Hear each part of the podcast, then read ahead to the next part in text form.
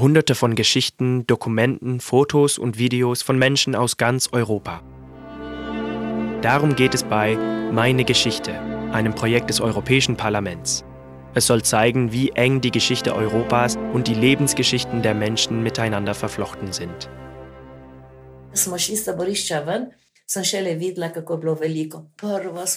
Das ist die Geschichte von Elsa.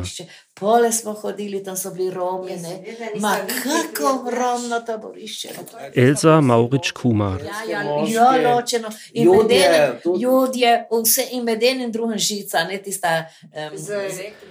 Ihre Jugend war von Angst geprägt.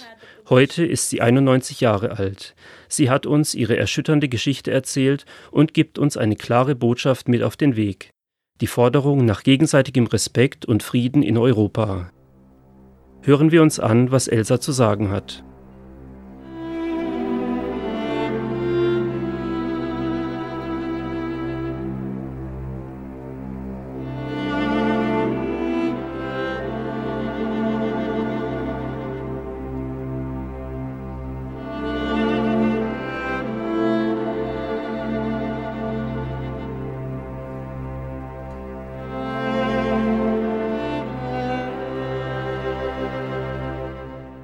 Gehen wir zurück ins Jahr 1944, als Elsa das Gymnasium in Kormons besuchte. Unter der Woche wohnte sie bei ihrer Tante Adela und ihrem Großvater in Kormons. Erst samstags kehrte sie in ihren Heimatort Schlovrenz zurück. Kormons liegt heute in Italien und Schlovrenz in Slowenien. Die Orte sind nur acht Kilometer voneinander entfernt. Sie liegen im Görzer Hügelland, das auf Slowenisch Goriška Brda und auf Italienisch Collio genannt wird. Ah, Marija, ben, um, jaz sem hodila v gimnazijo v Krmin. Ja. Ja, čez teden sem bila dol pri no, na tom stricu und teti, teti deli. Na soboto sem hodila domov Schlorenz. Das Görzer Hügelland war damals ein Partisanengebiet. Weder in Dobrovo noch in Koisko waren deutsche Soldaten stationiert. Auf meinem Weg von Kormons nach Brazano waren große Schilder mit der Aufschrift Achtung Banditengebiet aufgestellt. Wenn ich mich am Samstagnachmittag von Kormons auf den Weg nach Hause machte, waren die Straßen oft wie leer gefegt. Man machte sich nur auf den Weg, wenn es nicht anders ging. In Schlorenz gab es jedoch eine aktive Widerstandsbewegung und es wurden viele Treffen organisiert. Es gab auch eine Jugendorganisation. Meine Schwester Milena und alle anderen Mädchen hatten sich zusammengeschlossen. Oft gaben sie mir Propagandamaterial mit, das ich zu meiner Tante Adela brachte. Bei ihr habe ich oft Botinnen gesehen, die das Material abholten. Doch unsere Nachbarn fanden das heraus und zeigten uns an. Am 2. Mai wurden meine Tante und ich festgenommen.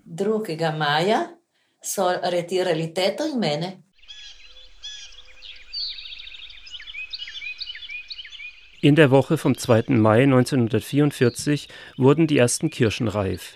Die Kinder und Jugendlichen kletterten auf die Kirschbäume, um die ersten saftigen Früchte zu pflücken. Doch der Krieg war noch nicht vorüber und die Jugend von Schlovrenz engagierte sich für den Widerstand.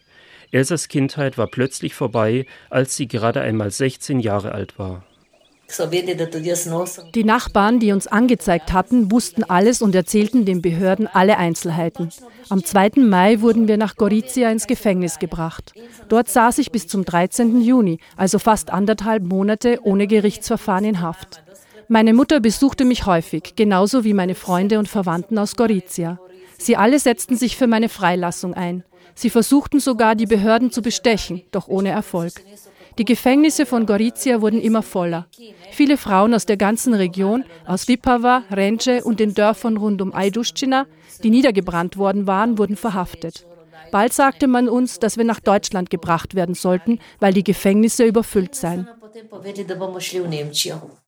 Deutschland. Die Frauen und Mädchen im Gefängnis von Gorizia dachten, dass sie auf deutschen Bauernhöfen arbeiten würden. Im Vergleich dazu, im Gefängnis eingesperrt zu sein, empfanden sie das als Erleichterung. Man wusste, dass manche ab 1940 oder 1941 sogar freiwillig nach Deutschland gegangen waren, um dort zu arbeiten. Die Frauen im Gefängnis waren sicher, dass auch sie bald auf deutschen Bauernhöfen arbeiten würden. Das ist auch, was ihnen gesagt wurde. Ihr werdet nach Deutschland gebracht, um dort zu arbeiten. Am 13. Juni 1944 begann ihre Reise nach Deutschland. Sie waren überzeugt, dass man sie auf einen Bauernhof bringen würde. Meine Mutter brachte mir einen neuen Koffer, einen Mantel und andere Dinge, von denen sie dachte, dass ich sie auf der Reise brauchen könnte. Meine Familie tat alles, um mir ein möglichst gutes Gefühl zu geben. Dann mussten wir in einen Lastwagen einsteigen, der uns vom Gefängnis zum Bahnhof brachte. Nicht zum normalen Bahnsteig für Passagiere, sondern zum Güterbahnsteig. Heute befindet sich auf diesem Bahnsteig eine Gedenktafel, die daran erinnert, dass von dort aus Menschen in deutsche Konzentrationslager gebracht wurden. Der Zug fuhr ab und passierte die Heimatdörfer der Häftlinge. Der Zug kam aus Triest. In einigen Waggons waren bereits Häftlinge aus dem Triester Coroneo-Gefängnis. Als der Zug in Gorizia hielt, mussten wir in Viehwaggons einsteigen. Der Zug fuhr durch Mossa und Kormons und durch die kleinen Spalten in den Waggonwänden konnte ich Leute sehen, die Kirschen pflückten. Ich dachte an meine Familie.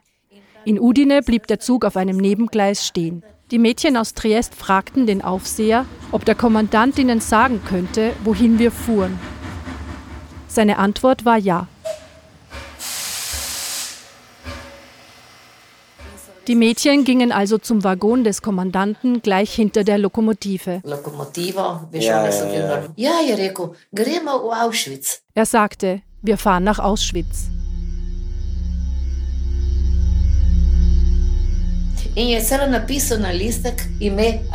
Er schrieb es ihnen sogar auf einem Stück Papier auf.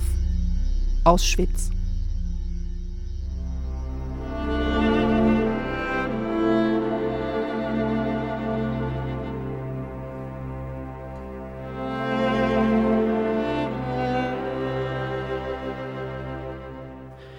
Dieser Ort sagte den Mädchen nichts. Sie machten sich keinerlei Sorgen. Damals wussten sie nichts über die Konzentrationslager. Sie waren noch immer überzeugt, dass Auschwitz ein Dorf oder eine Stadt in Deutschland sei und dass sie dorthin gebracht würden, um zu arbeiten. Der Zug war voller Menschen aus den Gebieten an der nördlichen Adria. Es waren nicht nur Frauen und Mädchen, sondern auch Familien und Männer, die alle in getrennten Waggons untergebracht waren. Nach dem Halt in Udine setzte der Zug seine Reise durch Österreich fort. Am Abend hielten wir fernab jeglicher Zivilisation kurz an. Unter den wachsamen Augen der Aufseher durften wir sogar aussteigen, um unsere Notdurft zu verrichten. Zu essen bekamen wir nichts. Wir hatten nur, was uns unsere Familien mitgegeben hatten, als wir aus Gorizia abgefahren waren. Am nächsten Tag fuhren wir durch Tschechien. Wir fragten uns, wo wir waren und wohin wir unterwegs waren. Ich glaube, dass wir am dritten Tag bereits in Polen waren. Gleich neben den Gleisen sahen wir Soldaten und einige Mädchen sagten, schaut, hier gibt es wahrscheinlich auch Partisanen, sie werden uns retten.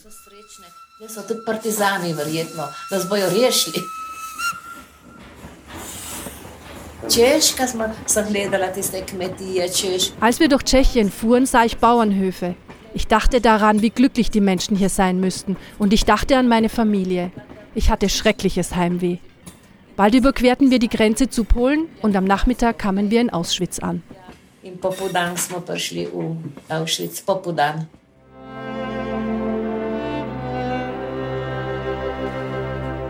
Im Sommer 1944 begann man bereits über das Kriegsende zu sprechen. Doch hier war der Krieg noch immer Realität. Und auch bei der Ankunft im Konzentrationslager waren die Schrecken des Krieges offensichtlich. Die Hoffnung stirbt jedoch bekanntlich zuletzt.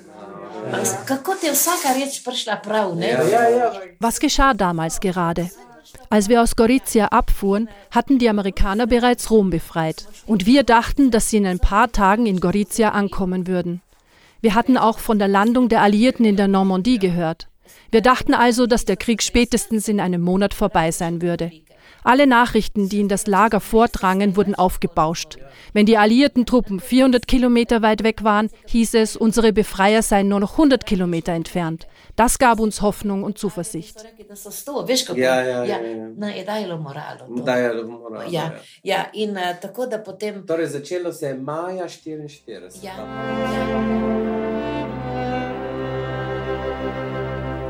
Die Ankunft im Lager war eine schreckliche Erfahrung. Als erstes sahen wir die Baracken, reihenweise Baracken, wohin man nur sah. Dann waren da viele Straßen und Menschengruppen, die von Soldaten vor sich hergetrieben wurden. Wir stiegen aus dem Zug und mussten uns vor der Aufnahmebaracke aufstellen. Die Kapos und SS-Aufseher begannen uns anzuschreien. Warum brüllten sie so? Am Eingang des Konzentrationslagers steht heute ein Waggon, der daran erinnern soll. Unsere Baracke war ganz in der Nähe der Aufnahmebaracke, die auch heute noch steht. Jeder ehemalige KZ-Häftling beschreibt diesen Ort auf seine eigene Weise. Elsa beschreibt ihn so. Als ich zum ersten Mal in das KZ kam, fühlte es sich unwirklich an, als ob ich mich in einem Film befände, in einer ganz anderen Welt. Ich konnte mich an ein Buch erinnern, das wir zu Hause gehabt hatten, Dantes Inferno, und an ein Bild aus dem Buch, die Darstellung der verschiedenen Kreise der Hölle. Ich fragte mich, ob das die Erklärung sei. Waren wir in der Hölle gelandet?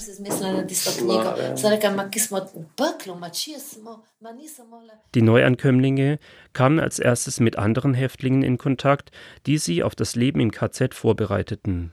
Elsa beschreibt ihre ersten Eindrücke von dem Lager, über das damals kaum jemand etwas wusste. Als erstes stellten wir unsere Taschen und Koffer ab. Dann wurde uns der Schmuck abgenommen.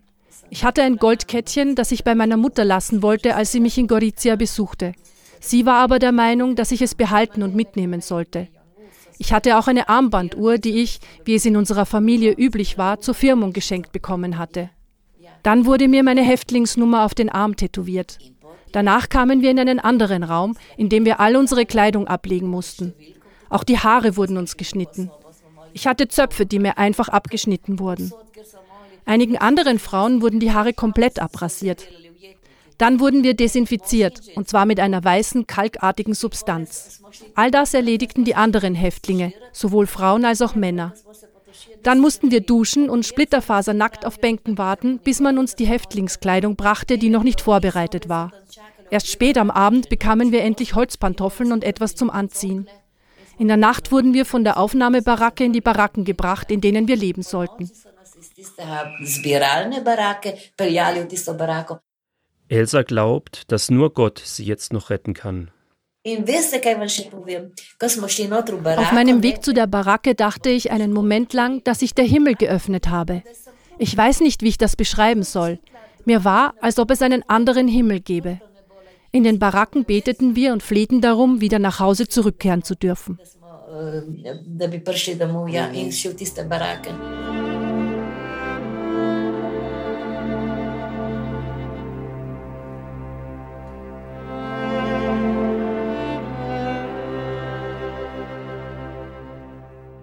Seit damals sind viele Jahre vergangen. Elsa erinnert sich aber noch genau, wie ein typischer Tag ablief. Es ist wichtig, Zeitzeugen wie Elsa zuzuhören. Viele von ihnen sind nämlich schon verstorben und können ihre Geschichten nicht mehr erzählen. Wir mussten um drei Uhr morgens aufstehen. Um vier Uhr fand der Morgenappell statt. Wir wurden durchgezählt und mussten auf zwei Stunden lang im Stehen warten. Dann bekamen wir ein schwarzes Gebräu zu trinken. Wir mussten die Straßen im Lager bauen. Vor allem, wenn das Lager erweitert wurde, wurden neue Straßen gebraucht. Die Gegend war flach und sumpfig. Deswegen mussten die Straßen angeschüttet werden. Es wurden große Felsblöcke angeliefert, die wir in kleine Stücke zerschlagen mussten. Dann brachten wir sie mit Schubkarren zu den Baustellen und dann verwendeten wir eine Straßenwalze, um die Straßen einzuebnen.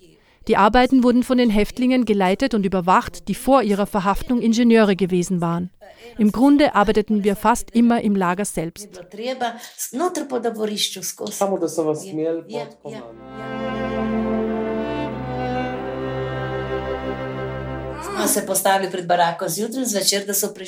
Jeden Tag mussten wir uns sowohl morgens als auch abends vor unseren Baracken am Appellplatz aufstellen, wo wir durchgezählt wurden. Wir durften nicht in unsere Baracke zurück, solange nicht jeder einzelne von uns gezählt und erfasst worden war. Wenn es jemand geschafft hatte, bei der Feldarbeit außerhalb des Lagers zu fliehen, mussten wir die ganze Nacht über am Appellplatz stehen. Ich weiß nicht, wie wir das überlebt haben. Wir standen in der Kälte und unterstützten einander. Ja, stali, tam ni bilo drugega, samo stati po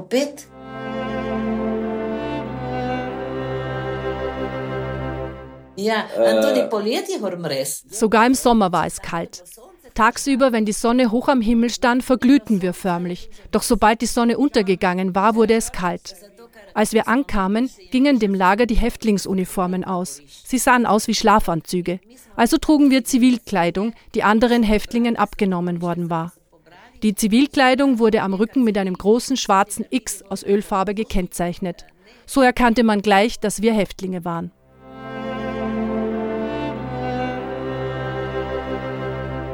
Elsa verließ das Konzentrationslager Auschwitz nur für einen einzigen Tag.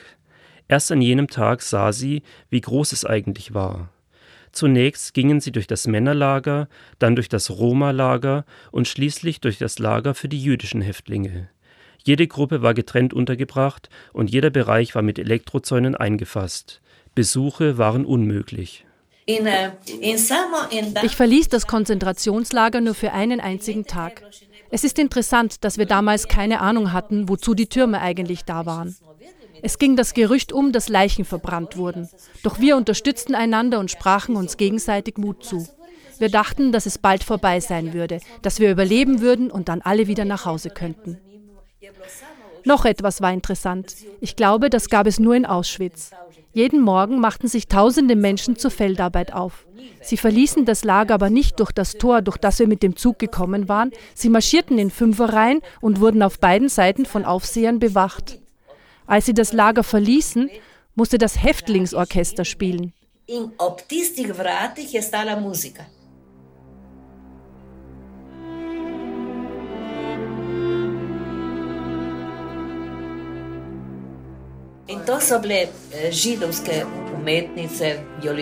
Eh, es bestand hauptsächlich aus jüdischen Geigenspielerinnen, die spielen mussten, während die Arbeiterkolonnen an ihnen vorbeimarschierten.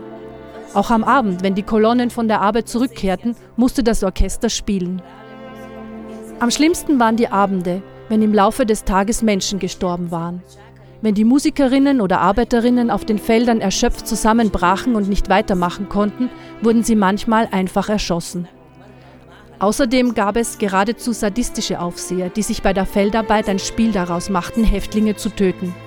Sie nahmen ihnen die Kappen weg und warfen sie in einen Bereich, in den die Häftlinge nicht gehen durften. Dann wiesen sie die Häftlinge an, ihre Kappen zu holen, und wenn sie das taten, wurden sie erschossen. Dann wurde gesagt, dass sie versucht hätten zu fliehen. Die Zeit im Lager hat alle verändert, selbst die Stärksten. Wir sahen oft, wie Leichen von den Feldern geschafft wurden. Auch dabei musste das Orchester spielen. Sie testeten unsere Kraft und unseren Willen mit allen Mitteln und brachten uns an unsere Grenzen. Einige Menschen im Lager stammten aus Gorizia. Sie waren eine Woche vor uns im Lager angekommen. Wir kannten uns gut. Als wir am ersten Tag am Appellplatz standen, waren sie auch da. Nach nur einer Woche waren sie ganz schmutzig und verwahrlost. Sie hatten keine Haare mehr und wir erkannten sie einfach nicht. Nach nur einer Woche waren sie nicht wiederzuerkennen, weil sie so dünn geworden waren. Sie waren einfach nicht wiederzuerkennen.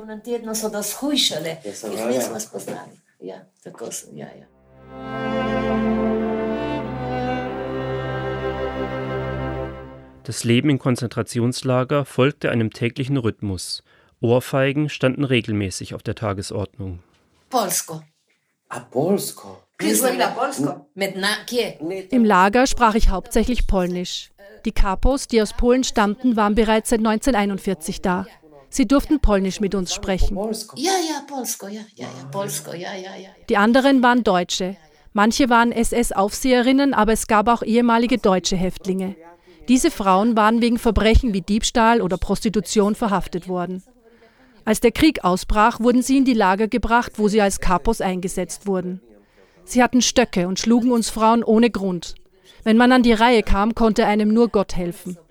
Man wurde grün und blau geschlagen und die offenen Wunden machten einen zur Zielscheibe. Wenn sie einmal Blut geleckt hatten, war man dem Tod geweiht. Man wurde getreten und geschlagen, bis man tot war. Ich hatte Glück. Ich wurde nie richtig schlimm geschlagen. Ab und zu gab es ein paar Ohrfeigen. Wir wurden sogar noch schlechter behandelt, da man uns für Italienerinnen hielt. Wir waren ja aus Gorizia gekommen. Wir mussten ein dreieckiges Abzeichen mit einem I tragen, das für Italien stand. Uns allen wurde ein nationales Abzeichen auf die Kleidung genäht. Damals waren die Deutschen wütend auf die Italiener. Sie betrachteten sie als Verräter. Als Italienerinnen bekamen wir daher ein paar zusätzliche Ohrfeigen und Beschimpfungen ab. Ich weiß wirklich nicht, wie wir überlebt haben.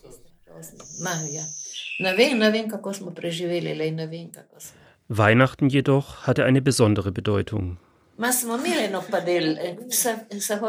Wir hatten einen Topf und einen Löffel. Diese Gegenstände sind heute im Museum ausgestellt. Alles andere hatte man uns weggenommen. Am Morgen bekamen wir etwas wässrigen Kaffee. Dann spülten wir den Topf kurz aus und als Mittagessen bekamen wir ein wenig Suppe aus Kohlrabi, ein paar Kartoffeln und etwas rote Beete. Einmal arbeiteten wir in der Nähe der Küche und sahen, dass die Soldaten richtige, gekochte und geschälte Kartoffeln bekamen. Wir durchsuchten den Müll und fanden die Kartoffelschalen. Sie waren für uns wirklich wertvoll. Weihnachten war der einzige Tag, an dem wir satt wurden. Ja, Weihnachten war ein Tag, der von allen respektiert wurde. Einige Frauen aus Istrien, die in unserer Baracke lebten, halfen in der Küche, und als sie am Abend zurückkamen, sagten sie, ihr werdet schon sehen, zu Weihnachten werden wir ein gutes Mittagessen bekommen. Wir überlegten, was wir wohl zu essen bekommen würden. Ich erinnere mich noch, dass wir gekochte Kartoffeln und etwas Fleisch bekamen. An diesem Tag wurde ich satt. Natürlich brauchten wir nicht viel, um satt zu werden, da unsere Mägen so stark geschrumpft waren. Ja, ich erinnere mich genau an das Mittagessen zu Weihnachten. Wir hofften, dass wir zu Neujahr auch so eine große Portion bekommen würden. Aber leider war unsere Hoffnung vergebens.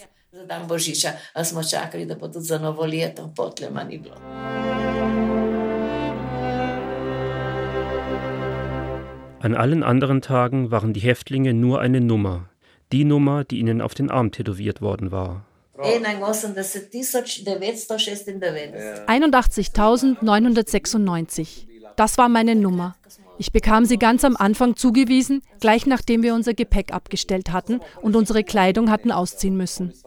Wir wurden immer nur mit unseren Nummern angesprochen, nie mit unseren Namen. Es war schwierig, nicht den Mut zu verlieren. Die Hoffnung stirbt jedoch zuletzt. Elsa erinnert sich an einige glückliche Momente inmitten der Dunkelheit ihrer Zeit im Konzentrationslager. Ich verließ das Konzentrationslager nur ein einziges Mal. Ich glaube, es war ein Samstag. Am Morgen wurden Leute gesucht, die bei ein paar Arbeiten helfen sollten. Eine der Kapos war eine junge Frau. Ich mochte sie, weil sie ein guter Mensch war. Sie sagte uns, dass sie an Typhus erkrankt war, als sie ins Lager kam. Es ging ihr jedoch wieder besser und sie wurde zum Capo. Sie war ein guter Mensch und deswegen meldete ich mich freiwillig, obwohl ich nicht wusste, was mich erwartete. Wir gingen zu den Toiletten. Dort stand ein Behälter mit flüssiger Jauche. Wir mussten ihn zu den Feldern bringen. Das war das erste Mal, dass ich das Lager verließ. Für mich fühlte es sich wie ein richtiger Ausflug an. Ich hörte Vögel zwitschern und sah wieder Bäume und Häuser, in denen natürlich keine normalen Zivilisten lebten, sondern nur KZ-Mitarbeiter. Trotzdem gefiel es mir sehr. Es war ein besonderer Tag für mich.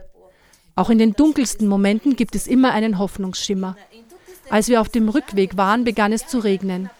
Die Kapos wiesen uns an, stehen zu bleiben und unter dem Vordach einer Kirche zu warten, bis der Regen aufhörte.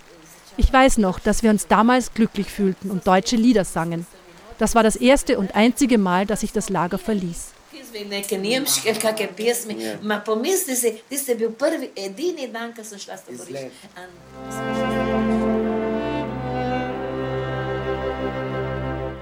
Elsa war noch immer stark genug, um zur Arbeit und nicht in den Tod geschickt zu werden.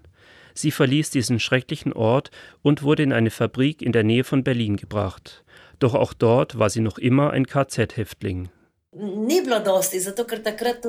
Die russische Armee kam immer näher. Es ging das Gerücht um, dass das Lager evakuiert werden sollte. Man sagte, dass wir bald freigelassen würden. Ich erinnere mich noch genau an diesen Tag. Die anderen Frauen sagten, dass am Nachmittag entschieden werden sollte, wer das Lager verlassen soll. Ich glaubte ihnen aber nicht. Schließlich hatte man das schon oft behauptet. Aber an dem Sonntag geschah es wirklich. Nach dem Mittagessen mussten wir uns am Appellplatz versammeln, wo wir aussortiert wurden.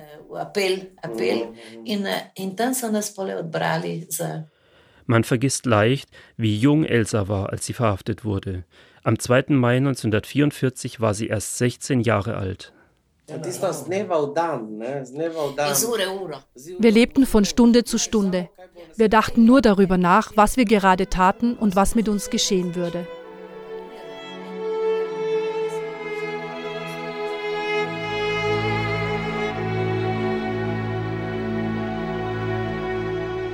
Dass sie in der Fabrik ihren 17. Geburtstag erlebte, war für Elsa ein Zeichen, dass sie überleben würde. Das gab ihr Hoffnung und Stärke für die lange Reise nach Hause, die sie nach dem Ende des Krieges endlich antreten würde. Monate später, im Sommer 1945, kam sie zu Hause in Schlovrenz an. Als erstes sah sie ihre Großmutter Amalia, die vor ihrem Haus stand. Elsa war aber so abgemagert, dass ihre Großmutter sie erst gar nicht erkannte. Elsa lebt auch heute noch in Schlovrenz. Das Europa, in dem sie jetzt lebt, ist allerdings ganz anders als das Europa der schrecklichen Kriegsjahre. Elsa beendet ihre Geschichte mit einer Botschaft an uns alle, der Forderung nach Frieden und Einheit in Europa. E vorrei dire una cosa, di tenere l'Europa assieme.